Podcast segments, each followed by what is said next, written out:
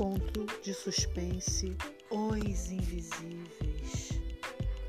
O capítulo é o 4, capítulo 4.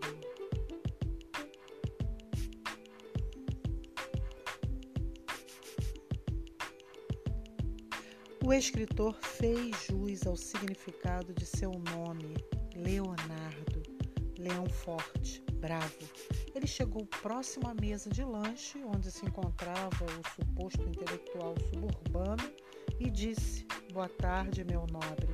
O rapaz realmente estava concentrado, pois demorou a levantar os olhos da lida.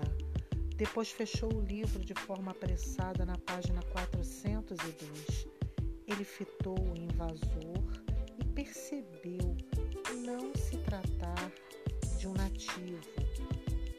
notou isso pelo jeito de falar e os trajes, e também pela maneira invasiva que pareceu denunciar se tratar de um estrangeiro. O escritor não portava mochila e seu blusão era lilás, com detalhes brancos. Ele usava óculos de aro dourado e os olhos muito azuis pareciam amildados por trás do artefato, que na verdade tentava corrigir. 20 graus de miopia que crescera com ele. Os transeuntes se mantinham alocados nos seus devidos lugares, por vezes de insanidade. A voz parecia de cineasta, tal qual nosso leitor aloirado que usou o velho critério de detecção e reconhecimento de pares, o profundo senso de observação. O cineasta disse então: Boa tarde, amigo, como vai?